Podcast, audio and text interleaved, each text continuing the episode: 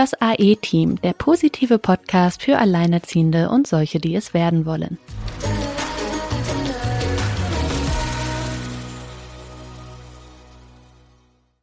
Hallo und herzlich willkommen zu unserer ersten Folge unseres Podcasts für Alleinerziehende.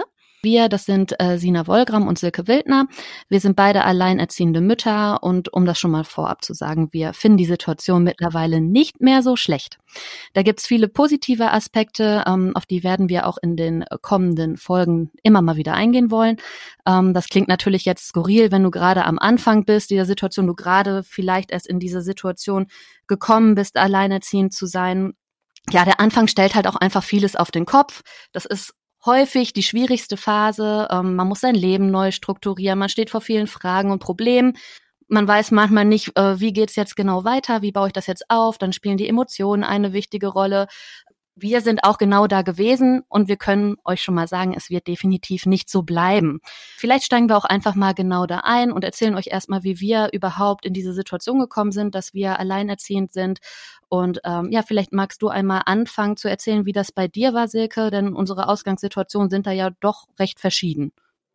Ja, hi, ich bin Silke Wildner und äh, der ein oder andere kennt mich vielleicht schon über meinen Blog Gut Alleinerziehend.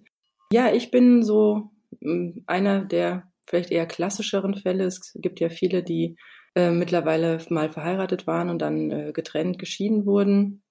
Genau diesen ähm, Part kann ich ganz gut beleuchten. Also ich ähm, war verheiratet, wir hatten eine Immobilie gekauft, ähm, zwei Kinder bekommen und ziemlich direkt nach dem zweiten Kind, 14 Tage danach, wurde ich getrennt. Also äh, jeder, der mal im Wochenbett war als Frau, weiß, in der Situation trennt sich Frau nicht. ich wurde getrennt, deswegen war das für mich eigentlich ein sehr großer Schock, sehr plötzlich. Ähm, ich hatte nicht damit gerechnet und es war ja dann auch leider schon sehr endgültig. Also ich hatte gar keine Möglichkeit mehr gegenzusteuern. Ich hatte noch eine Paartherapie angeboten, aber für meinen Ex-Mann war das damals ähm, sehr endgültig. Und mh, mm, obwohl ich noch fragte, ob er noch ein Jahr bei uns wohnen könnte, wir haben ja wie gesagt alle in einem Haus gewohnt, ähm, hat er sich dagegen entschieden, sich eine neue Wohnung gesucht und war dann passenderweise am Valentinstag äh, vier Monate später dann auch schon nicht mehr bei uns. Also von Mutter werden auf alleinerziehend komplett nach Definition in vier Monaten mit zwei kleinen Kindern, wie gesagt, vier Monate und damals ein Dreijähriger, der gerade in den Kindergarten kam. Das war keine schöne Situation. Das wünsche ich keinem. Es ist eine sehr schwierige Phase. Aber das kann man auch, also man kann ja nichts anderes machen, außer da durchzugehen. Und genau darüber wollen wir auch in diesem Podcast reden und aber auch euch Mut machen und auch zeigen, wie es wie es später sein wird. Und ähm, ja, jetzt würde ich gerne an Sina überleiten. Wie sah es denn bei dir damals aus? Ja, also meine Ausgangssituation ähm, war tatsächlich etwas anders. Mein damaliger Partner hat halt zweieinhalb Jahre erzählt, äh, immer mal wieder das angesprochen, dass er ja auch gerne noch Kinder hätte, äh, noch Kinder, weil ähm, er auch schon ein Kind äh, hatte zum Zeitpunkt. So, und da denkt man als Frau ja auch, okay, der weiß, wovon er spricht, gerade wenn man selber noch keine Kinder hat. Ähm, schmeichelt einem natürlich auch, klar, wenn man auch so selber immer näher an den Punkt kommt, wo man mal sagt, ja, irgendwann mal Familie, das äh, rückt halt auch näher für einen selbst. Ähm, ja, dann ist das tatsächlich auch zweieinhalb Jahre später passiert. War ich schwanger, ähm, wir haben Schwangerschaftstests zusammen gemacht und dann äh, war die Reaktion sehr ambivalent. Also auf der einen Seite wurde sich gefreut und auf der anderen Seite sah man richtig, da begann es im Kopf irgendwie zu rattern. Ja, hat mit den persönlichen Hintergründen zu tun, die dabei ähm, ja bei ihm herrschen, seine Lebenssituation. Wir haben auch nie zusammen gewohnt, muss ich dazu sagen. Also ganz anders, als das jetzt bei euch ähm, zum Beispiel der Fall war.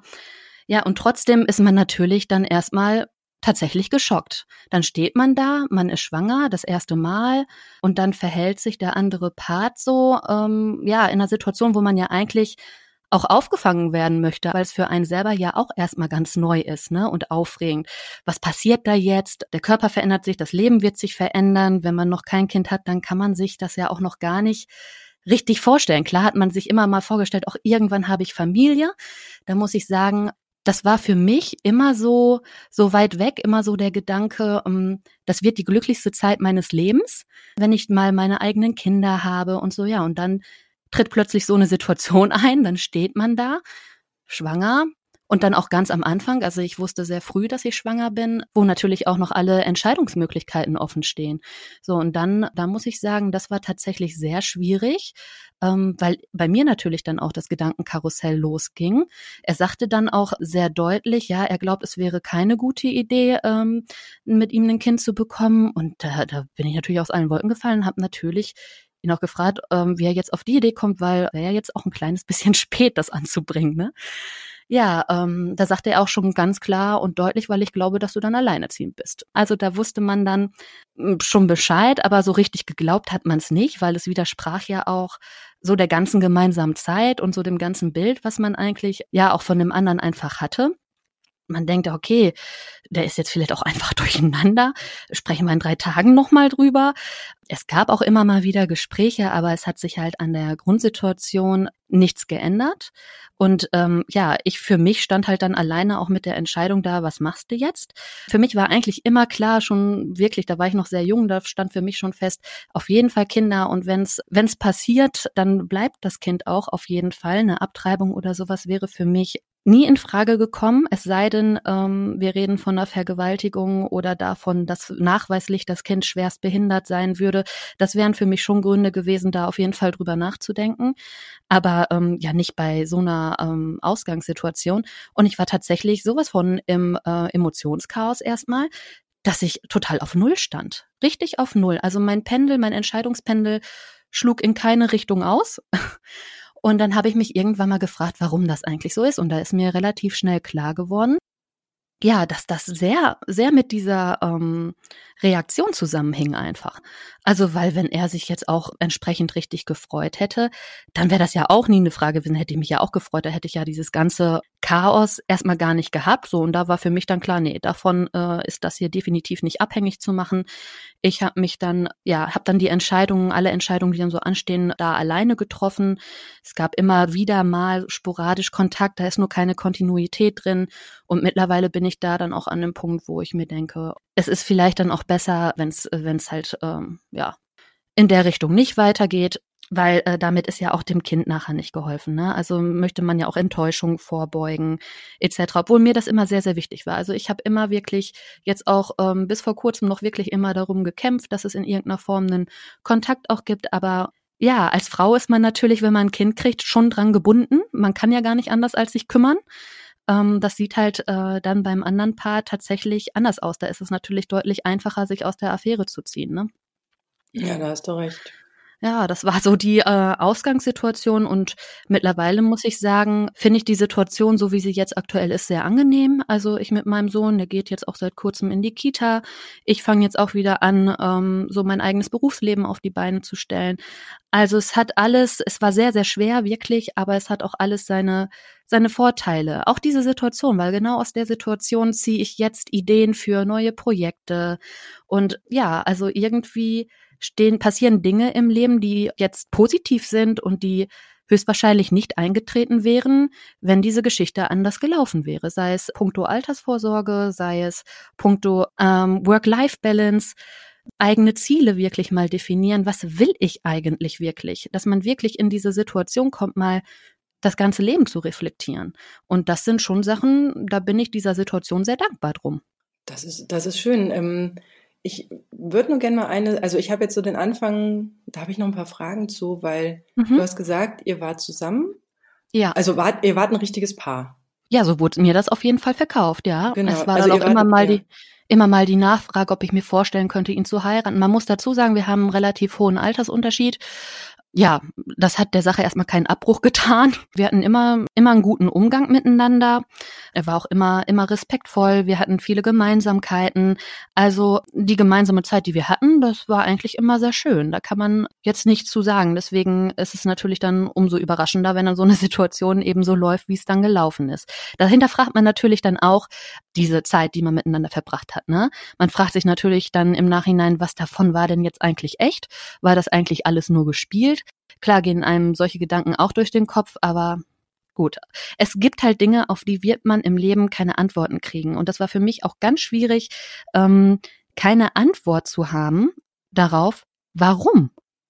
Also warum, warum, warum? Ja, warum? Weil, weil ihr habt ja scheinbar dieses, also schwanger wird man ja nicht einfach so, sondern da habt ihr ja entweder drüber gesprochen oder die Verhütung eingestellt oder Definitiv. Das muss ich halt aber auch, auch so wissen. Ne? Es wurde ja immer drüber geredet. Er wusste das auch. Er äh, wusste natürlich um die ganze Verhütungsgeschichte meinerseits. Ähm, diese Entscheidung haben wir natürlich zusammen getroffen. Ne? Und dann, ja, dann äh, geht man natürlich auch davon aus, dass der andere auch weiß, was das heißt. Vor allen Dingen, wenn derjenige auch schon ein Kind hat. Der weiß ja, dass sie nicht vom Himmel fallen. Ne? Mhm. Ja, bei mir war es ja fast ähnlich. Wie gesagt, äh, schwanger mit dem äh, zweiten Kind und dann kamen schon so Sachen wie, ach, dann machen wir noch ein drittes. Ja. Äh, okay, ja, Großfamilie, oh, ja, das Haus wird's hergeben.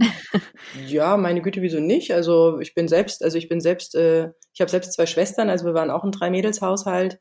Ähm, das ist mir nicht so fern, dass es mehrere Kinder gibt. Mhm. ja, also ich muss sagen, ja. ich hätte auch immer so eine Vierer-Kombi toll gefunden. Da denke ich jetzt natürlich erstmal nicht weiter drüber nach. Jetzt bleibt es erstmal bei einem Kind. Aber ähm, ja, das ist schon schön. Das ist schon schön, wenn es äh, noch Geschwister gibt. Insofern ist es bei dir ja auch toll, dass es äh, wenigstens halt zwei Kinder sind. Da habe ich allerdings auch noch mal so ein paar Fragen zu. Und, und zwar dieses, klar, man ist hormongesteuert in der Schwangerschaft, aber wie du schon sagst, er sagte ja äh, wahrscheinlich dann auch zeitnah am zweiten Kind, ne, dass es noch ein drittes geben soll dass es da keine Vorzeichen gab, auch so im Nachhinein? Oder hast du da mal mit ihm drüber gesprochen und ihn gefragt, wann da für ihn eigentlich diese Entscheidung feststand, dass du das so gar nicht mitgekriegt hast? Und weil du ja auch sagst, es war zu dem Zeitpunkt, wo er es dann gesagt hat, auch endgültig? Hm, also, ja, dazu, ähm, sag mal, wenn man genau hingeschaut hätte, dann hätte man natürlich Vorzeichen wahrnehmen können. Zum Beispiel war ich eigentlich, ähm, wenn man es sich jetzt mal im Nachhinein betrachtet und wirklich mal so äh, mit ganz wachen Augen sich anschaut, war ich eigentlich alleinerziehend mit Kind. Dadurch, dass wir aber alle in einem Haus gewohnt haben und mein Alleinerziehend ähm, mit Mann meinst du? Äh, achso, ja, natürlich alleinerziehend mhm. mit Mann, aber halt natürlich alleinerziehende für das Kind im Prinzip, weil ich halt alles mit diesem Kind für dieses Kind getan habe und sich mein Ex ziemlich aus dem Familienleben ausgeklingt hat. Also er hatte damals eine, eine Firma gegründet, ähm, die er bei uns im Haus angedockt hat. Das heißt, wir haben alle zusammen Mittag gegessen zum Beispiel. Also da war, mhm. da war ein Familienleben. Aber ähm, ich sag mal, also er hat sich jetzt nicht von morgens bis abends auf irgendeine Arbeitsstelle verdünnisiert, sondern er war halt da und es waren auch Mitarbeiter im Haus. Und da war schon so eine Art, es hat sich so ein bisschen sogar nach Großfamilie angefühlt, mal ganz ehrlich. Mhm. Und weil er gerade mit dieser Firma angefangen hatte, war er halt auch sehr eingespannt. Also er hatte da viele Möglichkeiten ausprobiert, ist viel auf Messen gefahren am Wochenende. Das, das habe ich alles abgefangen, weil ich der Meinung war, dass das ist halt so als, als Ehefrau. Da, da hat man gemeinsam, da zieht man an einem Strang und wenn der eine gerade mehr Freiraum braucht für berufliche Dinge, dann, dann soll er die gerne haben. Ähm, also ich würde ihm da keine Steine in den Weg legen. Und äh, jetzt so im Nachhinein muss ich sagen, vielleicht war das auch der große Fehler, weil mhm. dadurch er zeitliche Narrenfreiheit hatte und ähm, ich ihm eigentlich wirklich alle Steine, die, die ich wegräumen konnte, aus dem Weg räumen konnte. Also ich habe mich ums Kind gekümmert. Wenn es mal finanziell eng wurde, habe ich ausgeholfen oder wenn eine Steuer bezahlt werden musste, die er nicht bezahlen konnte, weil es gerade eng war oder die Geschäfte nicht so liefen. Es war halt auch ein Saisongeschäft. Ja, ich habe ich hab so reagiert, wie ich dachte, dass Ehefrauen zu reagieren haben, wenn sie die Möglichkeit dazu haben. Man, man sagt ja in guten wie in schlechten Zeiten. Ja. So, und wie gesagt, das war vermutlich dann der ganz große Fehler, weil ich mein eigenes Leben immer hinten angestellt habe. Ich habe wirklich äh, nur geguckt, wie geht's der Familie, ähm, hat er die Zeit, die er braucht, hat mein Sohn das, was er braucht und habe mich da ganz weit nach hinten gestellt und das alles, also wirklich alles nur auf diese Familie fokussiert. Aber im Prinzip ist da nicht viel zurückgekommen. Und ich habe das auch immer mir schön geredet, weil ich dachte, naja, ich meine, ist ja so. Also selbst wenn ich eine neue Firma gründen würde, da, da würde ich auch schlaflose Nächte haben. Da würde ich mit dem Kopf ganz woanders hängen, als jetzt in, in einer eingespielten Partnerschaft, sage ich mal. Also das, das ist ja, ist ja auch ein Umbruch. Und das war wahrscheinlich mein Versäumnis, dass ich da nicht mehr hinterher war. Allerdings hat er natürlich auch ein ganz großes Versäumnis, weil er es halt auch einfach so gemacht, wie er es gemacht hat. Ja. Und sag mal, ob das jetzt mit diesem dritten Kind dann noch irgendwie wirklich wahr war oder er da schon, also er hatte dann auch direkt eine neue Freundin. Das war sozusagen direkt weggesprungen, ja, ja. Und ähm, also das finde ich ja auch schon, also das ist auch das, was du vorhin sagst. Wahrscheinlich, so, vermutlich ohne Kind die Freundin, ne? nee, auch Alleinerziehende. Ach, Ach, lustig, ja, so von einem Mami-Schoß in den nächsten. Also er kann auch nicht alleine sein. Und er hatte dann eine Zeit lang, es war nicht die, die einzige, er hatte dann, ist dann von einer zur nächsten, weil anscheinend er dachte, Alleinerziehende ist ein ganz gutes Thema, weil die sind vielleicht, keine Ahnung, einsam und verlassen und suchen dringend Liebe. Ja, keine Ahnung, das ist wahrscheinlich ein Vorurteil.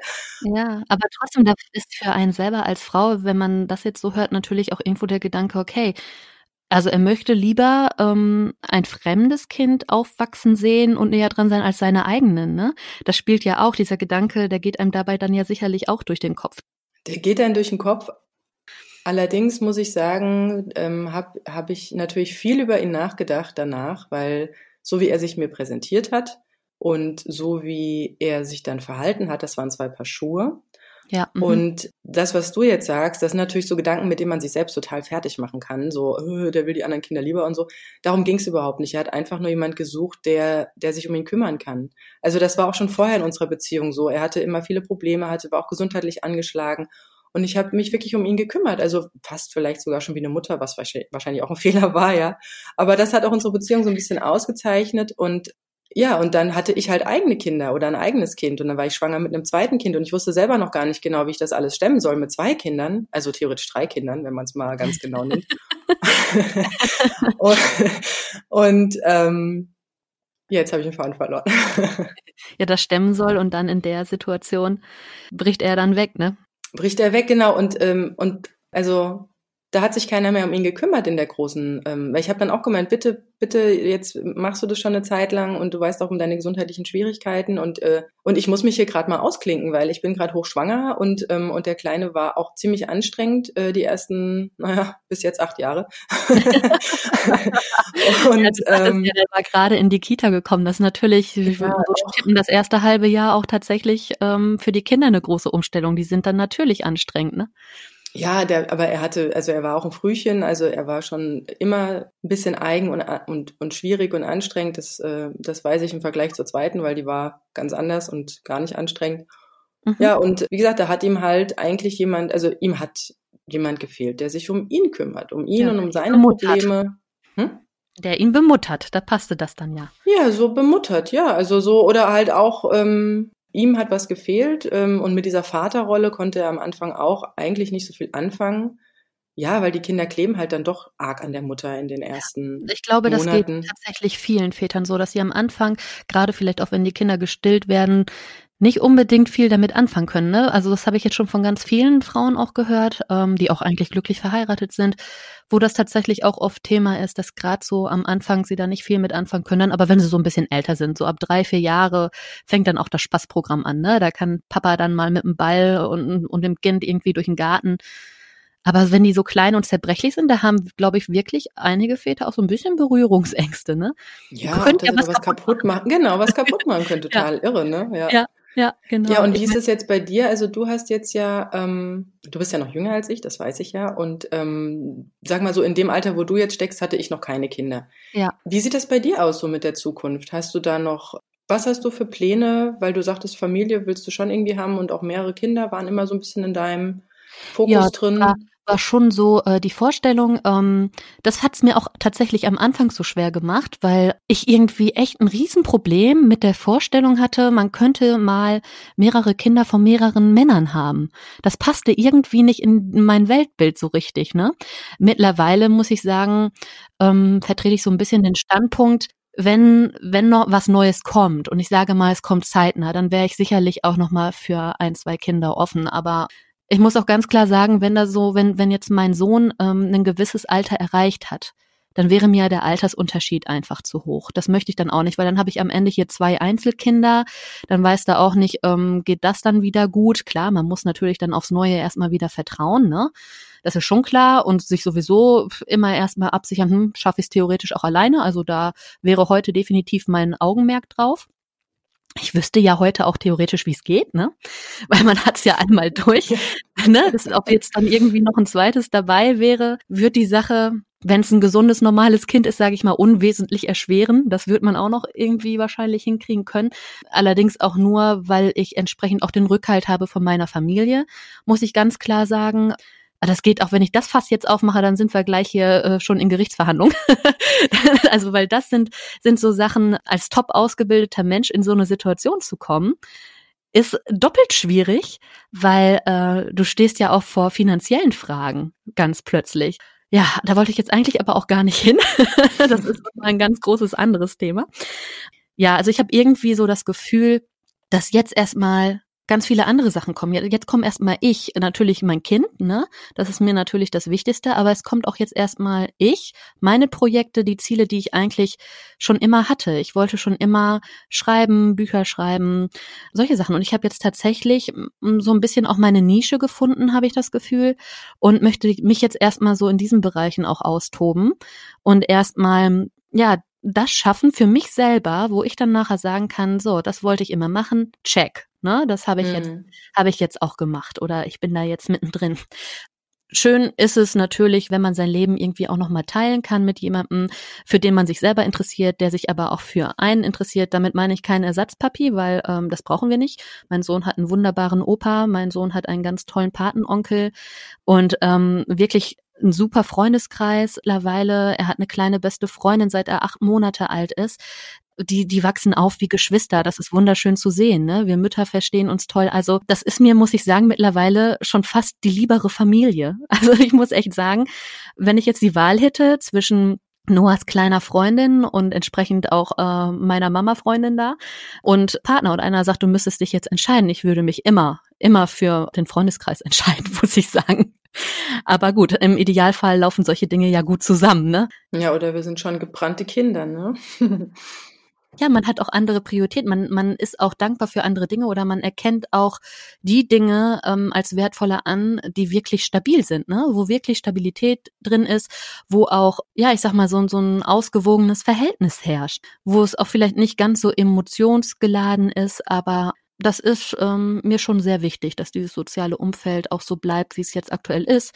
Ich muss sagen, es hat sich sehr geändert. Von meinen alten Freunden ist so gut wie keiner mehr an Bord. Ich bin natürlich auch die erste jetzt mit Kind gewesen. Es war wirklich irgendwie so, ich war schwanger und offenbar hat das so in allen anderen Köpfen ausgelöst.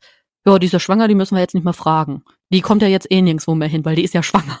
Ne, das ist vielleicht bei manchen Leuten wirklich so, aber gerade dadurch, dass ich ja auch alleine bin, bin ich natürlich wesentlich offener dafür, auch mal wegzugehen, ne? Ich finde das, ich finde, ja, ich finde das gerade sehr spannend, was du erzählst, weil genau so wie du jetzt sagst, du müsstest dich entscheiden zwischen dem Freundeskreis oder dem Partner oder dass du nicht mehr gefragt wirst, weil du schwanger bist, so traurig das eigentlich ist, aber wenn man sich das mal so ansieht, ähm, sobald man da irgendwie einen Partner gefunden hat, von dem man denkt, dass das ist jetzt der, mit dem ich die Kinder kriege, ähm, ab dem Moment greift irgendwie dieses gesellschaftliche Bild einer Kernfamilie Mhm. Und man schottet sich, warum auch immer. Ich kenne das von ganz vielen, ich kenne das aus eigener Erfahrung. Du richtest gerade so ein bisschen davon, dass man das dann für sich oder dieses, dieses, diesen Bild irgendwie so, man baut da so sein Nest und man macht so alles miteinander und ähm, und das ist am wichtigsten und alles, was ja. so außen drumherum war mit Freunden. Ich erlebe auch beides tatsächlich im Freundeskreis. Also es gibt ähm, im erweiterten Freundeskreis auch eine, ja, geheiratet, mittlerweile zwei Kinder. Das ist ein absoluter Mikrokosmos, ne? Es dreht sich alles nur noch um diese vier Personen. Es dreht sich alles nur noch um diese Kinder. Ich höre es auch immer von anderen Freunden. Ich selber bin ganz so nah nicht dran. Krieg's auch mit, wenn man dann mal ab und zu so alle paar Monate mal anfragt, ob es mal zu einem Treffen kommt. Das funktioniert in der Regel nicht. Das ist wirklich eine ganz andere Welt. Und dann wiederum muss ich sagen, eben mein Beispiel mit ähm, der kleinen Freundin meines Sohnes zum Beispiel, das ist im Prinzip auch eine Kernfamilie. Die haben sich in sehr jungen Jahren kennengelernt, geheiratet, jetzt ist das Kind da arbeiten beide im Schichtdienst, was natürlich für eine Familie auch nicht unbedingt einfach ist. Und trotzdem ist das nicht das, wie man es von einer Kernfamilie erwartet. Also wir sehen uns auch am Wochenende, wo, wo ich erstmal gedacht habe, hm, frag mal lieber nicht hier nach Wochenenden, da ist dann auch mal Familienzeit angesagt mit Papa und so. Das kriegen die auch alles unter einen Hut, aber nichtsdestotrotz, ne, da macht man halt vormittags was mit Papa und nachmittags können die Kinder dann trotzdem sich sehen und spielen. Also das ist, es geht auch so. Und das machen aber die wenigsten Kernfamilien so. Ich muss aber sagen, so wie ich das beobachte, finde ich das sehr gesund sogar. Ich meine, nicht nur dadurch, dass sie sehr lange auch zusammen sind, sondern auch, dass jeder für sich tatsächlich dann auch noch in, so, so die Freiheit hat, zu sagen, wir sind nicht nur ein Mikrokosmos, äh, wir sind auch noch Individuen und ja, ich glaube schon, dass das erfolgreich ist, wenn man das so angeht. Ich finde das auch, ich bewundere das auch, weil gerade da, wo Leute ja in so jungen Jahren auch schon zusammenkommen, dann ist das, finde ich, total beeindruckend, so ein Maß zu haben, sich nicht einzuengen, dass sowas dann auch wirklich so lange Bestand hat. Ja, aber das ist wahrscheinlich sogar die Zauberformel, dass sie, dass sie so lange zusammen sind, dass beide ihren Lebensbereich, ihren Wünschen, Bedürfnissen nachgehen können und sich nicht zu sehr einengen, weil das also wie gesagt, ich habe selbst erlebt, ähm, wir Frauen denken, wir tun da irgendwas Gutes mit, dass wir uns jetzt irgendwie aufopfern für die Familie oder uns zurückstellen für die Familie. Mhm. Und ähm, das scheint mir sogar eher die, obwohl man denkt, dass man damit alles rettet und man hat ja Angst, irgendwie allein zu sein. Und wenn man, wenn dann Kinder ins Spiel kommen, natürlich auch die Angst, alleinerziehend zu sein äh, oder zu werden irgendwann. Deswegen, deswegen ist man so, so unglaublich angstgesteuert äh, in der Beziehung und ich glaube, das ist sogar wirklich die gesundere Art, wenn man sich schon sehr lange kennt, dass man überhaupt so lange zusammengeblieben ist. Ja. Und dann noch diesen Wandel mitgemacht hat, dass es dann Kinder in der Familie gibt, das ist ja auch immer noch ein Umbruch. Das, das hört sich super an, was du da erzählst. Ja, ja doch, also ähm, klar, es gibt überall auch mal Diskussionsbedarf um verschiedenste Dinge, das ist ja ganz klar. Unter jedem Dach ein Ach, wie man ja so schön sagt. Aber ähm, es geht ja immer darum, was sind die Bewältigungsstrategien, wie reflektiert ist man auch in einer Beziehung, ähm, wie kommuniziert man. Ja, wenn man natürlich alles nur in sich reinfrisst und dann von heute auf morgen irgendwann mal sagt, so, ich gehe jetzt, tschüss, wie das ja bei dir prinzipiell gelaufen ist, da fehlt ja eine völlig gesunde Art der Kommunikation. Die gibt's dann ja nicht, weil sonst würde man ja immer mal auch mal Dinge wirklich besprechen und ansprechen und sagen, du hör mal, mir gefällt das und das aktuell überhaupt nicht in unserer Beziehung wie siehst du das, etc. und solche Dinge mal bespricht. Ne? Mhm. Aber wenn man natürlich nie über was redet und dann für sich heimlich im Stillschweigen seine Entscheidungen trifft. Ja, da ist auch die Frage, wie ist das, ähm, also was hat man für ein Bild von Beziehung? Beziehung kann ja nicht, ähm, nicht ist ja nicht nur eitel Sonnenschein. Also man sagt ja schon äh, in guten nee. wie in schlechten Tagen, da gibt's auch schlechte Tage. Man kann die jetzt wegignorieren oder so, zu, so tun, als gäb's die nicht, ja, aber ähm, ja, schlägt dann irgendwann bitter wieder auf. das schlägt bitter wieder auf. Das ist natürlich, aber das sehe ich auch in vielen Familien. Also das ist, ähm, gerade wenn da sehr viel auf diese Familie draufgebaut wurde, wie, wie Eigentum oder gebaut mhm. wurde, Häuser gebaut wurden oder wenn da sehr viel dranhängt an Existenz, ja. ganz besonders auch für Frauen finanzielle Existenz, mhm. weil die halt äh, ja Teilzeit oder Minijob oder gar nicht arbeiten, weil sie mehrere Kinder daheim haben, dann ist, dann sind diese Frauen emotional abhängig von dieser Beziehung und natürlich auch finanziell abhängig von dieser Beziehung ja. und ähm, werden dann wahrscheinlich sich fünfmal überlegen, ob sie jetzt irgendwie ähm, ein Thema ansprechen und vielleicht sogar noch einen Streit vom Zaun brechen oder ob sie ja einfach Augen zu und durchmachen. Ja, ich glaube, das ist wirklich bei, bei vielen ein Problem. Also es müssten sich eigentlich viel mehr Frauen trennen, wenn man manchmal so hinter die Fassaden guckt, auch aus anderen Kreisen, was man manchmal so für, für Geschichten hört, wo die Väter teilweise auch wochenlang gar nicht da sind, weil sie beruflich eingespannt sind. Und ähm, wenn sie dann aber da sind, Freunden noch erzählen, wie anstrengend die Kinder sind. Dabei kriegen die ja von mhm. den Kindern total wenig mit. Es ja. läuft ja fast gegen gar nichts, ne? Und das sind dann schon immer so, so Sachen, also da könnte man ja echt außer Haut fahren, ne? Ich sag zu also sowas dann nicht eine, mehr. Ich habe da mal eine sehr ähm, eindrückliche Geschichte mitbekommen, die habe ich auch mal auf meinem Blog geschrieben. Da war mein Sohn eingeladen bei, ach, also ich nenne sie mal Frau Meier Müller. Mhm. Ähm, ja. super Frau. Also ich wohne hier ja sowieso in einem sehr alleinerziehenden armen Gebiet. Äh, hier ist ein äh, Wohngebiet freigegeben worden zum Bauen. Ähm, es sind sehr viele Familien hergezogen, weil es halt im äh, Frankfurter Einzugsgebiet äh, ist.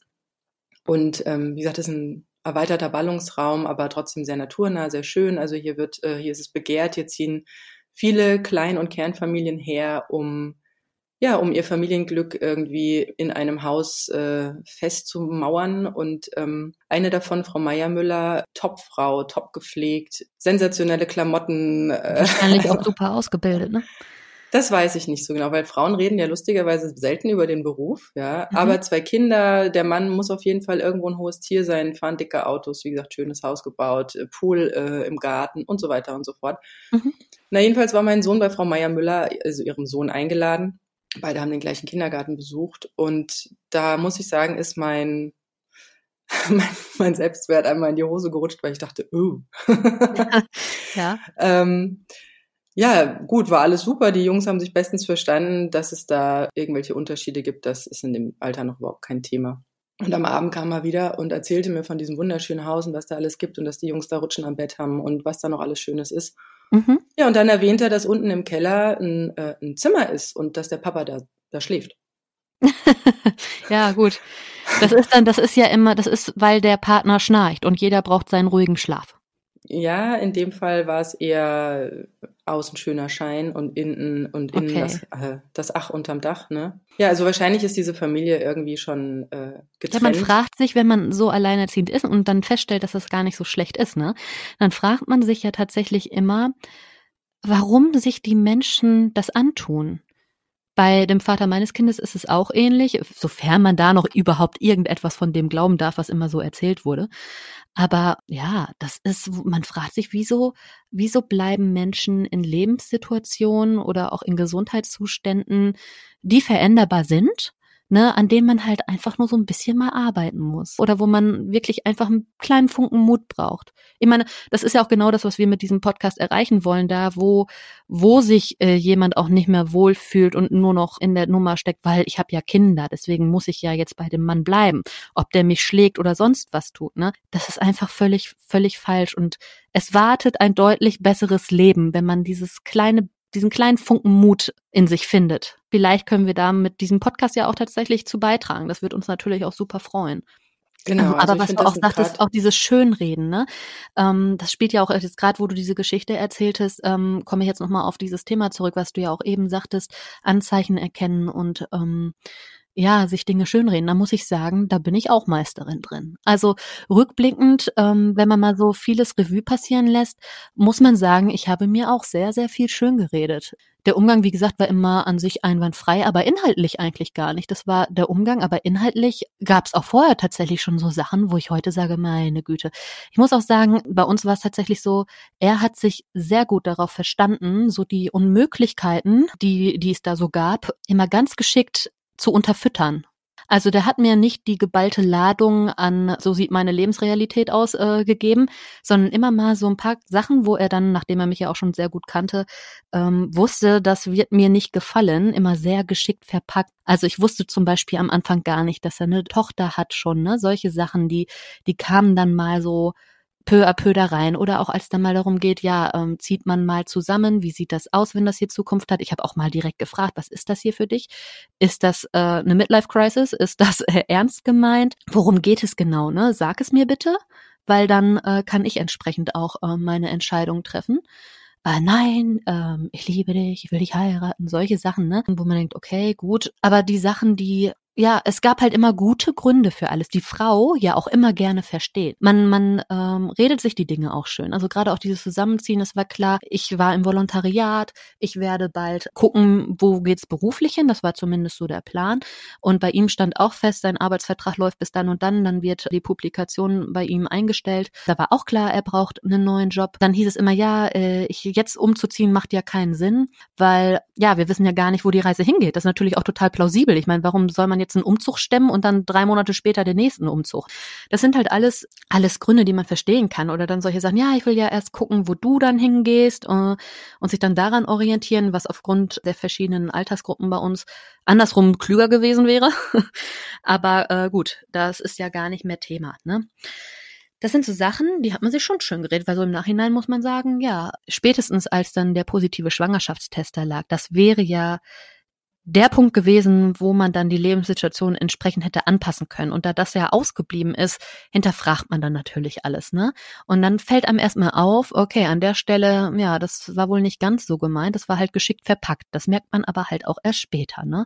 Aber es ist, ja, es ist mir lieber so, als wirklich so eine Situation zu haben, wo ich eben äh, hier den Schein wahren muss und nach innen hin ist es aber nicht schön. Also da muss ich sagen, dann wirklich lieber so, wie es jetzt aktuell ist. Hm. Ja. Weil anders hat es kein, es, hat, es ist ja auch nicht erfüllend, es macht ja auch keinen Spaß. Man hat ja, weiß ich nicht, man hat doch irgendwann mal das Gefühl, was entgeht mir eigentlich? Da, da gibt es doch vielleicht noch was anderes. Ja, aber das ist, ähm, das ist aber nicht so in unserer Generation, das wird uns auch von unseren Eltern nicht so mitgegeben. Ähm, das, das hat irgendwie so alles in der Familie zu bleiben. Und ähm, ich habe auch mal mit einer Psychologin genau über dieses Phänomen gesprochen, mhm. Warum wir Frauen dann da manchmal doch ziemlich blind werden oder taub, wenn wir da Partner vor uns haben, die eventuell für eine Familie, wenn man das denn möchte, also ich kenne natürlich auch Freundinnen, die sind zwar verheiratet, wollen aber keine Kinder oder wollen nicht heiraten und wollen auch keine Kinder, das ist auch alles natürlich, aber wenn man in diesem ähm, Bedürfnis und diesem Wunsch steckt, dass man gerne eine Familie hätte, da hat sie gesagt, dass das ganz natürlich ist und das ist, sage ich mal, biologisch, naja, hormonell so angelegt, hormonell so angelegt, dass, ähm, dass wir da halt, wie gesagt, nur noch mehr auf das Schöne und auf das Gute schauen und das, ähm, das, was nicht so gut läuft, ignorieren, nicht wahrnehmen, aber das ist nicht, ähm, also das ist, das ist nicht bewusst. Also wir nehmen mhm. das, wir machen das teilweise sehr unbewusst, weil ja, wenn man da irgendwie so dieses, ne, wenn man da so einen großen Wunsch vor sich hat und der könnte in Erfüllung gehen, dann da wird man einen Teufel tun und jedes Wort auf die Goldwaage legen, ja. Und das ist einfach so und das, da entweder das, das, äh, man findet sich dann wieder, wenn die Beziehung gut läuft oder am Laufen ist oder man schafft es, diese Beziehung gut, gut zu leben und sich selbst aber auch nicht dabei zu vergessen.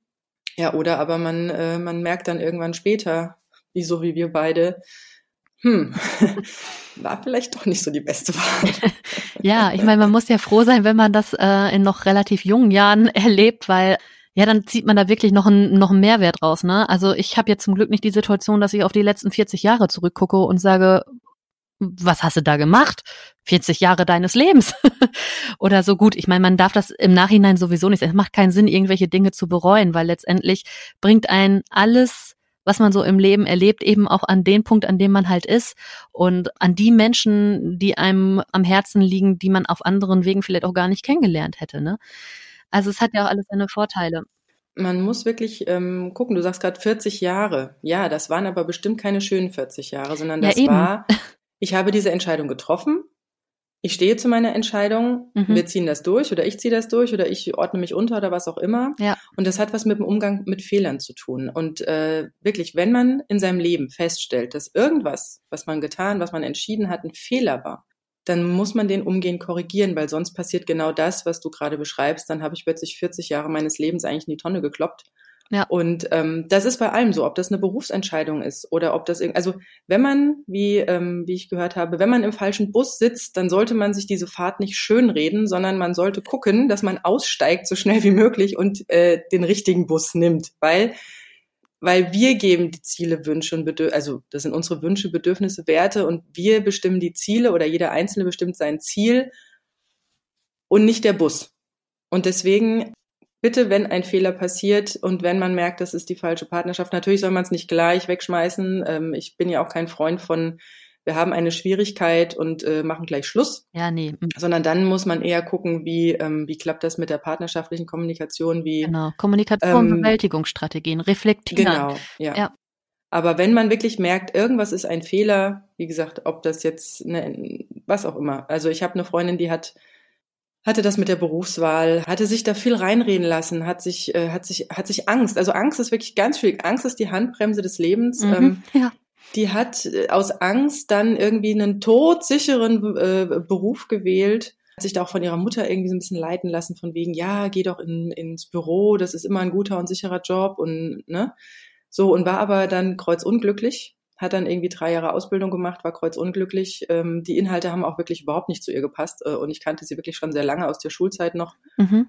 Und dann habe ich sie einfach mal gefragt, sag mal, wie war das denn, als du so in jungen Jahren über dein Leben nachgedacht hast oder sage ich mal so rund ums Abi oder so um diese in diesem Zeitraum, was für einen Beruf konntest du dir da vorstellen für dich? Und da kam wie aus der Pistole geschossen, geschossen sie will gerne Physiotherapeutin werden. Ja. Dann habe ich gemeint, ja und wieso und wieso hast du dann bitte diesen Beruf nicht ergriffen? Ja, da wurde ihr Angst gemacht, so körperlich und schwierig. Und es gibt einen Aufnahmetest und ähm, da hat sie gleich äh, Scheuklappen runtergekriegt und den halt nicht gemacht. Und da sie aber so unglücklich war mit dieser, mit diesem Beruf ja, und unglücklich, und der, weil sie das andere auch nicht ausprobiert hat. Ne? Was anderes ist, wenn man es ausprobiert, dran scheitert und sich dann für was anderes entscheidet. Aber es gar nicht genau. zu versuchen, macht natürlich Richtig. unglücklich. Und dann hat sie, weil sie wirklich sehr unglücklich war äh, mit dem Beruf, hat sie ihr Herz und äh, alles zusammengenommen, hat mit den Eltern gesprochen, äh, ob das irgendwie finanziell möglich wäre, hat sich bei Physiotherapieschulen beworben und bei der ersten hat sie es geschafft. Das ist, wofür das Herz halt schlägt, ne? Und wenn man das weiß, dann follow your heart. Genau, und nicht zu viel Gedanken machen. ja, genau. Ja, das war doch schon mal ähm, ich glaube, so ein ganz schöner Einblick erstmal ähm, in unsere Situation. Ich denke, da werden sich sehr viele Alleinerziehende, ähm, sehr viele von euch, die uns vielleicht gerade zuhören, ähm, ja, wiederfinden. Ähm, wir wollen euch natürlich auch noch gerade mal ähm, so einen kleinen Vorausblick geben darüber, was halt jetzt noch so ansteht, was, was ihr von diesem Podcast erwarten könnt. Ähm, also es wird in den nächsten Folgen natürlich auch um rechtliche Dinge gehen, darum, ähm, wie regel ich das, wie sehen die ersten Schritte aus, wenn es ganz schlimm ist, wo kriege ich wirklich Hilfe? Auch gerade im finanziellen Bereich, wie sieht das aus? Ähm, wie sehen Bewältigungsstrategien aus? Wie, wie funktioniert das mit dem Emotionsmanagement? Weil ich meine, das ist natürlich mit das Schwerste an der Situation, seine Gefühle zu ordnen. Da machen wir uns mal nichts vor. Das ist natürlich äh, ganz, ganz schwierig. Wut, Trauer, ähm, ja, gebrochene Versprechen, das spielt ja ganz viel eine Rolle. Ähm, ja, wie strukturiert man sein Leben neu? Dann wollen wir euch natürlich auch vom Glück alleine ziehen zu sein berichten, weil es, es ist auch eine, es ist keine Lebenskrise, es ist eher eine Riesenlebenschance, wenn man erkennt, für welche Bereiche. Da ist zum Beispiel der, der Bereich Altersvorsorge natürlich sehr, sehr relevant, weil gerade dieses Alleindasein kenne deine Finanzen. Wirklich. Das ist das Nonplusultra, kenne deine Finanzen, bereite dich vor auf das, was du im Leben halt auch noch erreichen willst, machen willst. Ja, Du musst keine Kompromisse eingehen in der Erziehung. Das hat ja vielleicht auch den einen oder anderen Vorteil. Ja, ganz viele verschiedene Themen, die wir hier gerne ansprechen wollen. Wie sieht das mit Freundschaften aus? Wie sieht es mit dem sozialen Netzwerk aus? Was ist am Mom-Bashing dran? Ist man nur wirklich alleinerziehend, wenn man wirklich auf jede Hilfe verzichtet? Oder geht's auch anders, ohne dass man ja jetzt äh, einer anderen Alleinerziehenden irgendwie äh, ihre Leistung absprechen muss? Weil das machen wir Frauen ja auch sehr gerne. Wir machen uns ja gerne immer kleiner gegenseitig, anstatt dass wir uns mal aufbauen. Da möchte dieser Podcast natürlich auch ein Pendant zu sein, definitiv. Also Mamis, Papis, die ihr das alleine rockt, unterstützt euch. Ihr leistet jeden Tag so viel, unterstützt euch. Ne? Macht euch nicht noch kleiner. Wir sind eine so riesengroße Gruppe, die einfach so mundtot ist, weil sie sich aber auch einfach nicht zusammenschließt. Also darauf werden wir auch nochmal eingehen. Dann natürlich auf solche Themen wie Berufstätigkeit, wie vereinbart man das ähm, mit den Arbeitszeiten, wie findet man überhaupt noch einen Job, wenn man dann da plötzlich allein mit Kind steht, was steht einem zu an ähm, ja, mal einen Blick werfen auf das starke Familiengesetz, wie, sie, wie geht das mit dem Kindergeldzuschlag, ja, wo beantrage ich eigentlich das Kindergeld, solche Sachen ja, das sind so die Themen, auf die ihr euch auf jeden Fall, ja, gedanklich schon mal vorbereiten könnt. Und natürlich ganz viel positive Power. Genau. Von Alleinerziehenden für Alleinerziehende, weil nur weil man einen Antrag stellt und den bewilligt bekommt, heißt es nicht, dass man ein gutes Leben hat. Also es geht auch ganz viel um, um das Innenleben, um Gefühle, Gedanken. Mindset ist ganz wichtig. Ähm, wie gesagt, alleinerziehend ist keine Sackgasse. Das ist eigentlich nur eine Einladung an dich, dein Leben wieder selbst in die Hand zu nehmen. Ja, das war ein sehr schönes Schlusswort. Und dann freuen wir uns ähm, auf die nächste Folge mit euch. Bis dahin sagen wir erstmal Tschüss. Tschüss. Das war das AE-Team, der positive Podcast für Alleinerziehende und solche, die es werden wollen, mit Sina Wollgramm und Silke Wildner.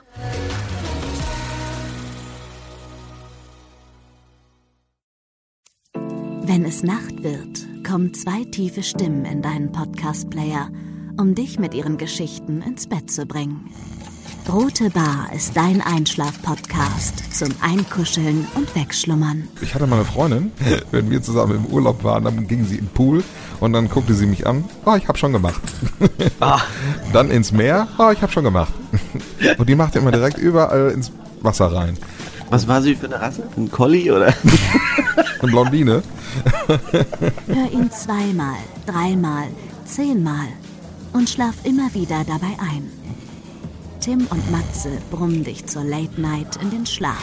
Was hältst du so von dickeren Bettdecken? Ich bin sowieso ein kleines Heizkraftwerk im Bett. Ist wirklich so. Ich entwickle wahnsinnige Hitze nachts. Ich schwitze Ja. auch oftmals sehr viel. Na, wenn jemand an mir klebt, das Ach, kann wenn man so nicht zu leiden. zweit, kannst du nicht haben. Ja, zu zweit schon, aber bitte, bitte ein bisschen Abstand halten. Also so einschlafen ist okay, aber dann bitte irgendwann lösen und in seinen Bereich rüberrollen. Ich schlafe besser, wenn ich zu zweit schlafe. Ich glaube, es ist Gewohnheit. Das kann sein. Ich glaube, wenn man sich ein halbes Jahr hinter seinen Chef legen würde, dann würde man den von heute auf morgen vermissen. Das ist so ein bisschen wie das Stockholm-Syndrom. Kennst du das? Wenn der Entführer von einem lässt, dann vermisst man den. Schöne Träume mit Rote Bar Podcast, dem entspanntesten Podcast in Deutschland.